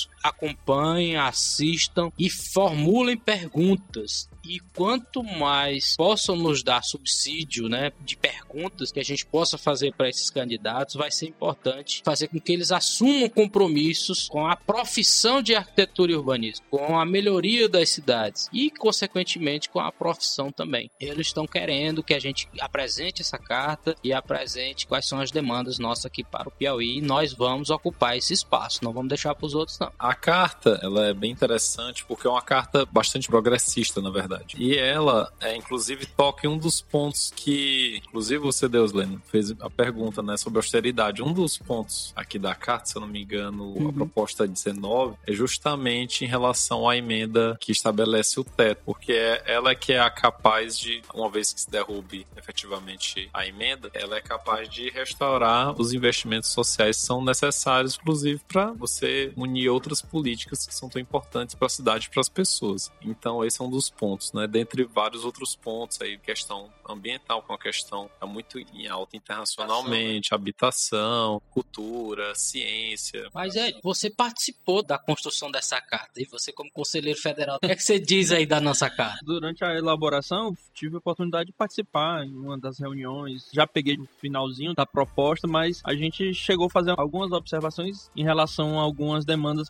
principalmente de cidades do interior. Essa foi nossa cooperação, que era uma das nossas propostas exatamente essa interiorização da arquitetura, né? Eu acho importante o Vitor ter tocado principalmente no item 19 da carta, porque para mim ele fala muito de um papel fundamental e intrínseco da função do arquiteto e do urbanista, que é um papel desenvolvimentista, de pensar, projetar e executar trabalhos que movimentem as cidades, sempre buscando melhorar a vida de toda a sociedade. E para isso se concretizar, são necessários investimentos. Perfeito, Deuslene, que é super interessante, porque a carta ela tem um conteúdo bastante amplo e isso se deve muito a uma decisão política do conselho, né, que é de entender a arquitetura arquitetura e urbanismo como um processo mais amplo. Quando a gente fala de direito à cidade, também a gente está falando de direito à justiça social, à igualdade, enfim. Está falando de questões que são bem transversais. Então, não faz sentido uma carta que trate somente especificamente da atuação do profissional, porque de alguma maneira todas as outras políticas elas acabam impactando na agenda do próprio conselho e dos profissionais. Então, ela tem essa visão mais ampla de uma mudança de paradigma a relação do Estado em relação à sociedade e da sociedade em relação ao Estado. Então, isso é bem importante. Esse caráter, eu não gosto de utilizar o tópico nesse caso, mas assim, mais amplo, né, de almejar algo que pode estar muito num futuro um pouco mais distante, mas que é o norte, né? É importante você ter um farol. É, se você vai propor algo à classe política, você precisa propor o farol. Para onde que a gente está indo, né? Qual é a meta? Então, a carta ela é bem interessante nesse sentido, ainda que eu acho que os conselhos regionais,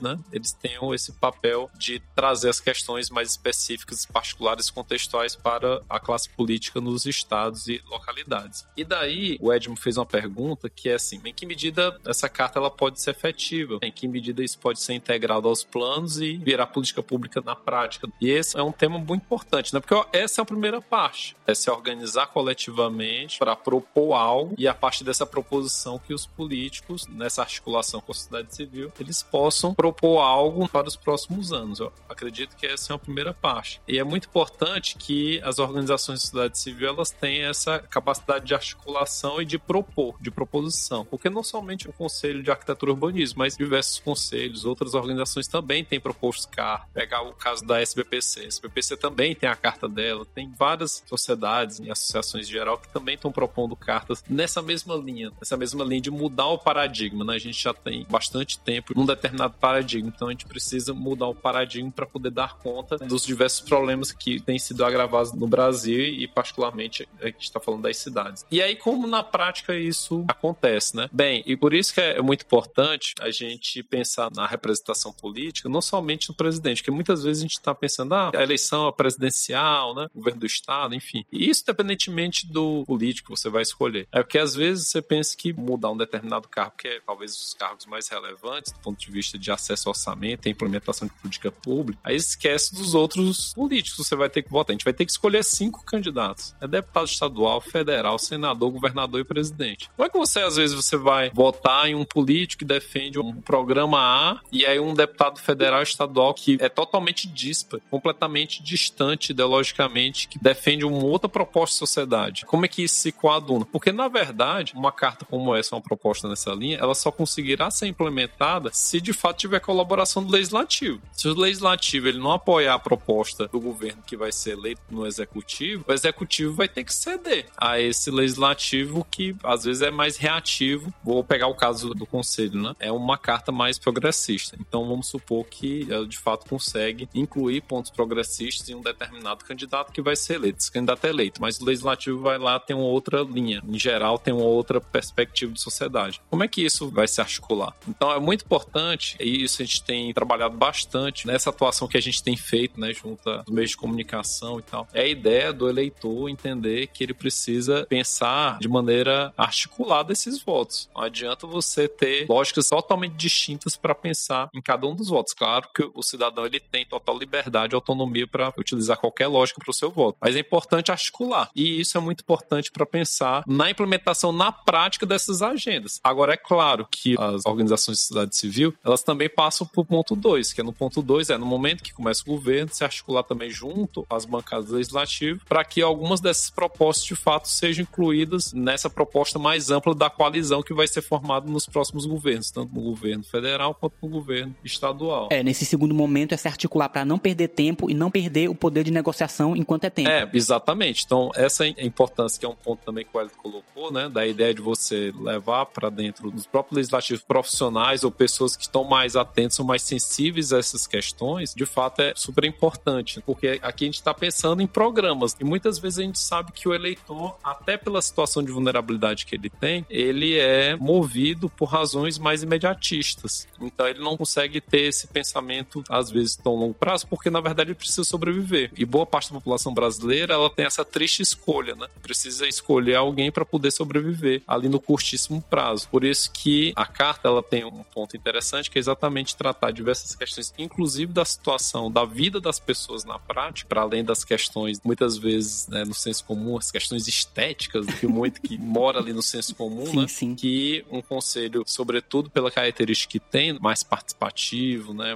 Mais coletivo, a ideia é de que você tem pautas muito transversais que podem e devem ser incluídas na classe política, não somente nos seus planos de governo, mas também nos seus governos propriamente ditos. Uhum. E Vitor, você falou aqui também na questão de outra carta, outro manifesto que a gente viu recentemente. Eu tenho percebido que tem tido muito mais desses movimentos do que em eleições anteriores. Você acabou de citar uma carta da Sociedade Brasileira para o Progresso da Ciência, que foi uma área que sofreu muito nos últimos seis e principalmente quatro últimos anos, com cortes cada vez mais drásticos nos seus investimentos, sofreu com descrédito por parte de agentes públicos, enfim, uma série de constrangimentos e humilhação mesmo, eu diria. E assim como outras categorias que são importantíssimas para o desenvolvimento de uma sociedade, da nossa sociedade. Você acha que isso é uma reação àquilo que você falou antes, de que nos últimos tempos muitos conselhos da sociedade civil que estavam junto do governo, que eram ouvidos, que tinham sua autonomia respeitada e que foram sendo extintos ou mesmo esvaziados, ou quando não, desfigurados em prol de uma visão de alinhamento com o governo federal? Tem a questão, essa medida da extinção dos, dos conselhos criados por decreto já foi uma decisão logo no início do governo Bolsonaro, 2019.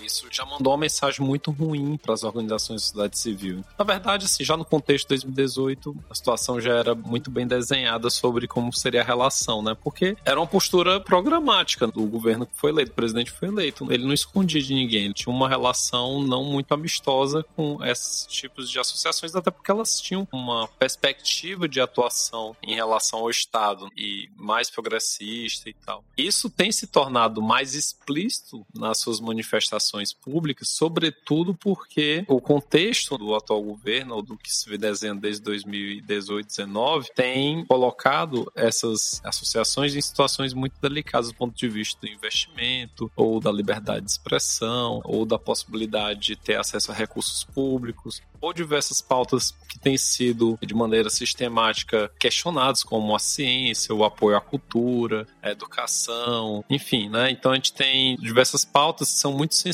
né, para essas associações que têm sido questionadas ou não têm sido financiadas da maneira adequada, particularmente a cultura. São muitos os exemplos, só o fato da ter deixado de ser um ministério, virou uma secretaria, uma secretaria com pouco recurso, um tipo de atuação política dentro da secretaria que é uma atuação que ela é muito reativa, né, aos artistas e aos profissionais da cultura. Isso tem, de fato, demarcado e criado fissuras, né, entre o governo e essas associações. Então, as associações, elas têm também aproveitado o momento político para atuar politicamente também por meio dessas cartas, né? Então, é um jogo do tipo, ou ganho tudo ou perco tudo. É uma luta, né? É um embate político mesmo. Então, é, de fato, é compreensível o teor dessas cartas. Por outro lado, e se o resultado não for o esperado? A situação vai ser bem ruim, né? A gente já sabe. Mas aí eu já vejo um pouquinho diferente do que tu falou. Ou eu ganho tudo, ou simplesmente continuo sem aquilo que eu não tenho mais. É, mantém como tá. Perfeito, perfeito, é isso. Então, acredito que a estratégia é justamente essa, do tipo aproveitar para poder fazer o que é possível ser feito dentro dos limites e para poder colaborar num debate mais amplo sobre não necessariamente um candidato, né? porque não sei se vocês têm percebido, a dinâmica atual, principalmente na disputa presidencial, não é exatamente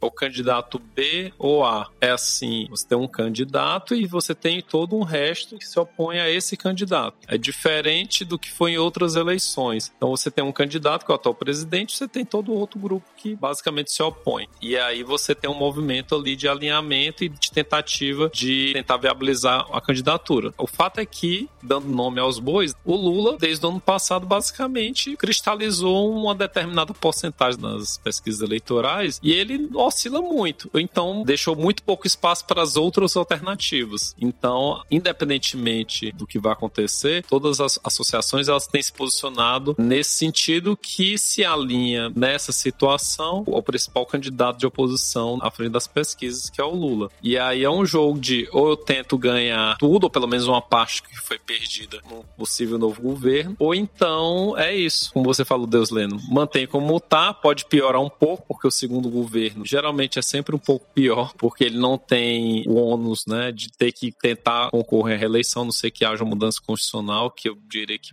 enfim, talvez seja até possível, né? Nem fala. Porque a gente tem várias flexibilizações de leituras constitucionais ultimamente, mas enfim, esse é outro debate. Mas o segundo mandato, geralmente, ele é um pouco pior nesse sentido. Então, ele pode ser mais austero, ele pode ser um pouco mais difícil para a ciência, para a cultura. Então, acredito que ela se deve muito nesse sentido. Eu não conseguiria imaginar, por exemplo, você citou o caso da SPPC, um outro tipo de posicionamento, porque realmente os cortes foram muito severos na área, isso impactou impactou na atuação dos cientistas em geral, de todas as áreas, das instituições, da produção de dados. A gente tem basicamente um apagão de dados no país, a gente está um pouco no escuro. E isso impacta em política pública. Né? Se a gente não tem dado, como é que a gente vai produzir política? Como é que a gente faz monitoramento? E aí impacta também na relação que o Brasil tem com os outros países, né? Então, por exemplo, questão ambiental, que é uma pauta extremamente alta, a gente não tem exatamente um quadro da nossa situação e nem muito menos uma uma clareza das políticas que virão para a área. E muitas vezes também se pensa meio ambiente, sim, floresta amazônica, né? Sim. E meio ambiente a gente está falando assim, de Teresina, de Parnaíba, a gente está falando da situação, por exemplo, como é que a gente vai lidar com resíduos sólidos, como é que a gente vai lidar com diversas questões ambientais que são tão importantes que elas estão assim, é simplesmente um não tema. Sim. Isso é muito problemático. É muito importante. Agora que você já entrou no contexto aí nacional, queria saber de vocês, do Vitor, do, do Wellington, uma visão do contexto atual no aspecto nacional e estadual e o que é que vocês imaginam aí, perspectiva para 2023? Como uma pergunta um pouco ampla, né? Hoje, né, do dia que a gente está gravando, certamente quando vocês lançarem, certamente vai ser um pouquinho antes das eleições, um pouquinho antes do primeiro turno. É, há poucos dias. Então, a gente vai estar certamente num quadro muito mais claro. Certamente quem ouvir o podcast vai ter muito mais clareza a partir das pesquisas eleitorais do que de fato vai acontecer. Mas se a gente pegar a tendência, as pesquisas eleitorais elas não são somente uma fotografia do momento mais para vocês são profissionais da arquitetura do bonito, vocês sabem, né? Várias fotografias ao longo do tempo mostram a tendência, né? Revelam um padrão. Então, a pesquisa eleitoral é a mesma coisa. Ela tem várias fotografias ao longo do tempo, você vai mostrando uma tendência da opinião pública. Em relação ao Piauí, o atual quadro é um pouco mais complexo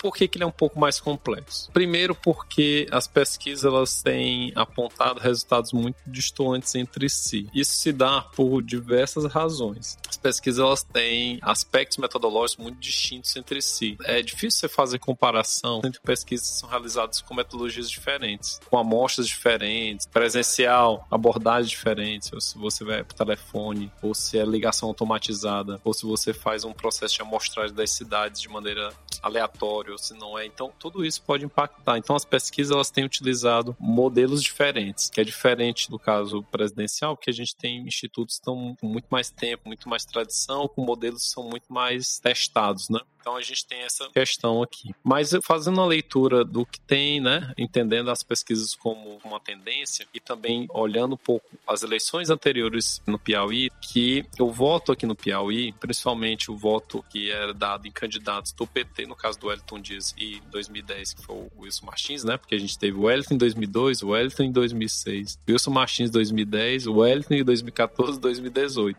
A gente tem um longo período aí do PT. Quando a gente olha a votação dos candidatos do PT à presidência com os candidatos do PT, ou no caso do Wilson Martins, que era PSB, no Estado, existe uma associação, uma correlação positiva bastante elevada quando a gente olha a votação por sessão eleitoral. O que, que isso quer dizer? Que, em geral, os eleitores tendem a votar o mesmo candidato, tanto à presidência da República quanto no Estado sobretudo porque aqui no Piauí, particularmente, e outros estados do Nordeste, mas o Piauí é o estado mais lulista, o mais petista em termos de votação para presidência da República do país, proporcionalmente falando. Segundo a pesquisa do IPEC publicada em agosto, 69% dos eleitores piauienses apoiavam o Lula. Já chegou a ter eleições, se não me engano, da Dilma em 2014, que ela chegou a ter quase 80% dos votos aqui no estado do Piauí. O PT tem uma votação muito expressiva nas eleições eleições para o Estado, né, nas eleições presidenciais no Estado. E existe uma correlação muito grande com esse voto para governador. O que, que isso pode dizer? Pode dizer que existe um potencial muito grande do Rafael Fonteles crescer nas pesquisas, porém, a gente tem um perfil de candidato que é muito diferente de outros perfis de candidatos do PT e no caso do Wilson Martins particular. O Elton Dias era deputado federal quando foi candidato em 2002, era uma dinâmica realmente de muita mudança política, tanto no nível nacional quanto no nível estadual. Depois uma dinâmica também de reeleição. O Wilson Martins foi secretário do primeiro governo Wellington, depois foi vice-governador, então ele tinha muito mais projeção política. E aí, particularmente, o Rafael foi secretário de Fazenda, nunca foi é, candidato a nenhum cargo eletivo, foi secretário de Fazenda. Ok, é um cargo bastante relevante, é, mas não é um cargo que gera uma grande relação com o eleitorado, né? Empatia complica, né?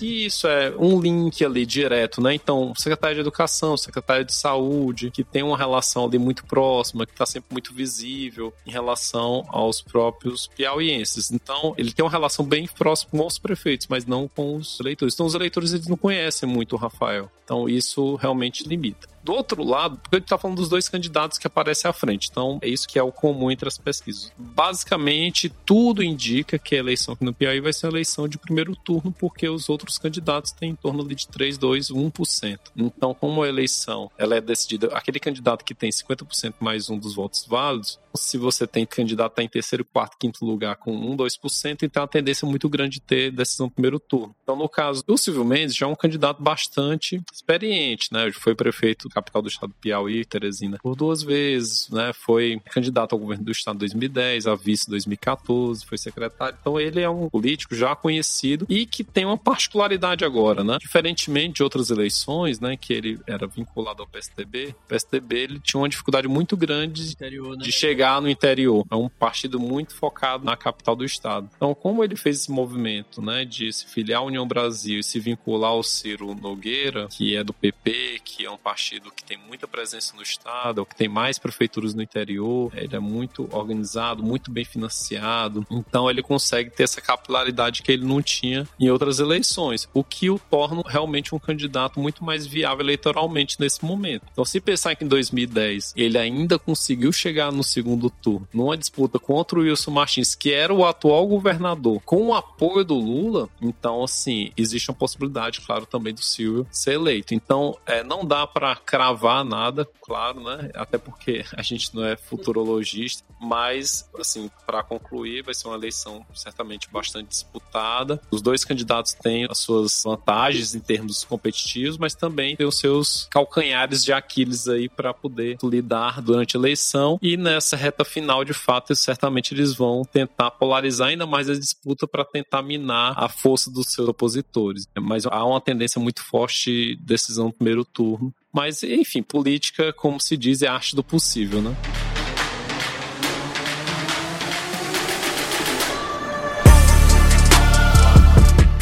No Brasil, como é que tá a coisa? Na disputa presidencial, a tendência tem sido uma consolidação das preferências em torno do candidato Lula. Isso se deve por várias razões. Uma delas é que a identificação partidária em torno do PT aumentou nos últimos anos porque ela teve um declínio muito grande até 2019, mas ela aumentou bastante. Então, o PT, na situação que ele está hoje, é o Lula, o candidato, é um candidato fortíssimo. Mas se não fosse o Lula, se fosse um outro candidato, certamente ele estaria no segundo turno. O PT já tem uma base de eleitores que votaria em qualquer candidato que seja do PT, porque ele tem uma identificação em relação ao partido. Mas isso não é suficiente para elegê-lo. Tanto que a gente viu o caso do Haddad naquele contexto bastante marcado pelo antipetismo, mas o petismo foi capaz de levar o Haddad para o segundo turno e ainda dar 45%, ainda que uma boa parte não é necessariamente petista, porque é uma disputa em segundo turno. Mas ainda assim, ou seja, um partido super contestado no segundo turno de 2018 conseguiu 45% dos votos no segundo turno, que é bastante relevante. Então a gente tem um contexto totalmente diferente, em que o petismo aumentou, ou seja, a identificação partidária do PT aumentou, e você tem simplesmente a principal liderança do partido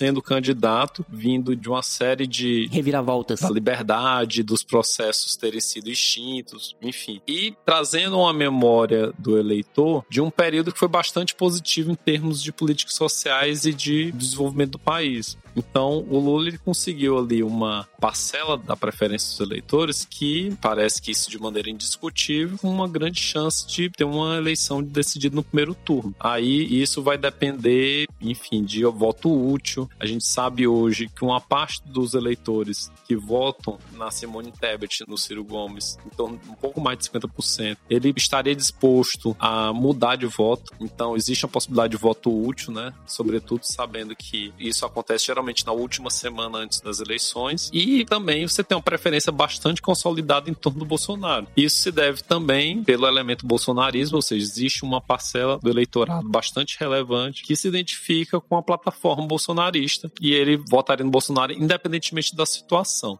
Mais recentemente, o Brasil teve algumas melhoras do ponto de vista econômico, ainda que não dá para afirmar que a economia esteja em situação boa. Me parece consensual porque as pessoas vão no supermercado, elas já sabem ali naquele momento que a economia não está numa situação tão boa. Mas a gente teve uma redução forçada, claro, do preço dos combustíveis. Isso acaba atraindo a classe média, que é uma base bastante relevante do bolsonarismo e do Bolsonaro. O Auxílio Brasil, ao contrário do que o governo esperava, não teve o impacto que eles né, né, contava, porque tende a atingir geralmente o público que vive com menos de um salário mínimo e não conseguiu atrair, pelo menos segundo as pesquisas eleitorais. Isso se deve muito porque esse eleitor entende o Auxílio Brasil como se fosse um Bolsa Família. O Bolsa Família é uma política do governo Lula. Então não deu tempo ainda de consolidar a imagem como uma política do governo Bolsonaro, porque ela basicamente está sendo implementada agora, às vésperas da eleição. Mas ainda assim você tem o Bolsonaro uma votação bastante cristalizada. Porém, ele tem um grande calcanhar de Aquiles, a rejeição dele. A rejeição dele basicamente não se altera, é acima de 50%, e a gente sabe que esse é um patamar que basicamente impede que presidentes sejam eleitos, porque o nosso modelo é um modelo em que o candidato ser eleito tem que ter 50% mais um dos votos válidos.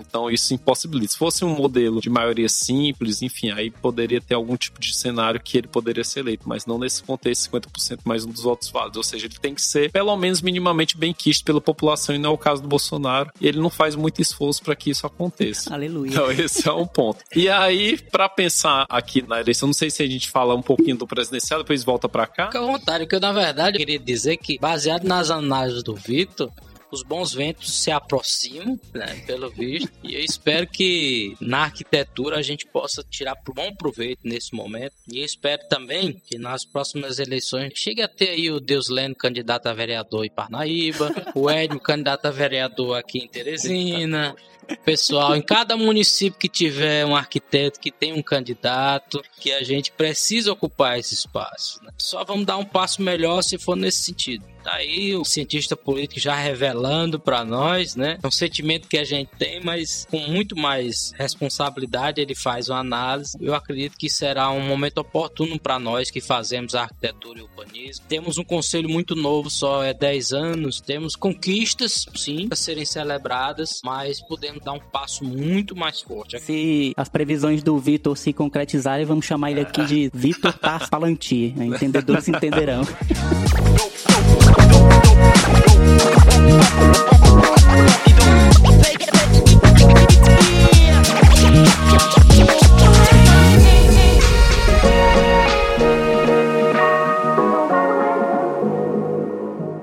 vamos para as considerações finais. Queria agradecer a presença dos colegas, dos amigos aqui, o Vitor, o Wellington. Foi uma aula aqui, na verdade. Eu fiquei mais ouvindo do que falando, né? Mas enfim, queria aqui agradecer demais a presença dos dois. Foi muito enriquecedor entender um pouco mais sobre o que é que faz um cientista político e todas essas análises bem técnicas aqui que vocês tiveram a oportunidade de ouvir, né? Fica aqui o nosso muito obrigado por vocês terem topado esse papo e fazerem esse programa acontecer. Uma conversa muito necessária agora às vésperas de eleições eleições gerais no Brasil, onde a gente vai ter que decidir que rumos a gente quer para esse país, para onde nós queremos ir e também que tipo de país que a gente quer mostrar para o resto do mundo. Tenho certeza que a geral vai sair desse programa muito mais consciente, muito mais bem municiada de boas informações para decidir o seu voto, caso ainda não tenha decidido. Muito obrigado, Vitor, muito obrigado, Wellington, e fiquem à vontade aí para os recadinhos de vocês e considerações finais. E também fazer um chamamento também para as pessoas votarem, né? Que eu sou a favor do voto, né? Sempre. Bem, eu vou começar. Então, um prazer enorme participar do podcast podcast. Particularmente, eu sou um grande ouvinte de podcasts. Eu sempre ouço bastante podcast. Eu tenho uma lista enorme de podcasts diários que eu ouço e de tudo, né? De cinema, arte, cultura e ciência política, claro, E né? agora o arquibancada também. A arquibancada tá na lista já, seguindo já cinco estrelinhas já. Aê! É um prazer enorme participar. Eu acredito que é muito importante tratar temas de maneira transversal, assim, vai tratar de arquitetura, mas é importante dialogar com outras áreas, assim como também a ciência política. Eu também tenho essa compreensão de que é importante a gente sair dessas zona de conforto. Eu acho que é importante transitar e conversar com outras áreas para poder de fato ter contribuições relevantes para que né, a nossa vida, vida em sociedade, em comunidade seja melhor. Me coloco à disposição e também para finalizar, gente, urna funciona, tá? Só para deixar bastante claro. Urna eletrônica funciona, então vote, vá sem medo, vá no dia da eleição, vote, faça a escolha que você considera. As escolhas, né, são cinco escolhas, então escolha de fato aqueles candidatos, se informe ou o máximo que você puder, mas se informe sobre os candidatos que você está votando e depois cobre, acompanhe os mandatos desses políticos, cobre da forma que você puder, seja em redes sociais, seja presencialmente, seja, enfim, denunciando, utilize as instituições, Ministério Público, ouvidoria, utilize os meios que você tem para poder contribuir. É muito importante a vida do cidadão na vida da sociedade. Isso é realmente fundamental. E é isso, a gente está num ano bastante importante das nossas vidas. Toda eleição é importante, tanto a eleição nacional quanto a eleição local, né? Por suas razões, por seus contextos. Mas essa eleição a gente está escolhendo entre paradigmas que são muito distintos. Então é muito importante você saber o que, que você quer para os próximos anos e daí fazer sua escolha dentro daquilo que você acredita de como a sociedade brasileira deve ser. E que bom que vivemos uma democracia para isso. Importantíssimo. Então, muito obrigado, Ed. Muito obrigado, Deus Lendo. Foi um prazer enorme. Obrigado também, uma honra imensa compartilhar essa mesa de discussão aqui com o Wellington. Obrigado também aos ouvintes. Eu que agradeço, Vitor. Muito obrigado mesmo pela aula que você deu pra gente. E aproveitar a audiência, né, do podcast onde os arquitetos e urbanistas são os principais ouvintes e pedir a eles que repensem na sua posição enquanto arquiteto né, diante da sociedade. Volte, né? Vamos voltar ao primeiro amor da arquitetura e urbanismo, que são as cidades, que é tentar fazer algo em benefício da comunidade, do grupo maior. E só assim a gente vai ter o reconhecimento da sociedade. Eu insisto nisso desde o primeiro dia que entramos no Cal Piauí e eu acredito que irei bater nessa tecla até o último dia, porque sozinho a gente não faz nada. Espero que a gente consiga passar isso, consiga implementar isso na cabeça dos colegas e ocupem os lugares nas cidades que vocês estão. Logo em breve já vem as eleições novamente do Cal Piauí. Eu não posso mais ser presidente do Cal Piauí. Eu acredito que também nem queiram mais, né? Porque já cansa todo mundo, dois mandatos, cansa todo mundo. E a gente espera que venha um novo Cal, que as pessoas percebam e queiram também fazer parte desse Cal. Se ofereçam, se candidatem dentro da instituição. Isso é importante, o debate. Eu nunca sou a favor da unanimidade, muito pelo contrário, eu sou do debate, eu gosto de debater dentro desta democracia que ainda nos resta, de fazer uma boa discussão, especialmente na arquitetura urbanismo.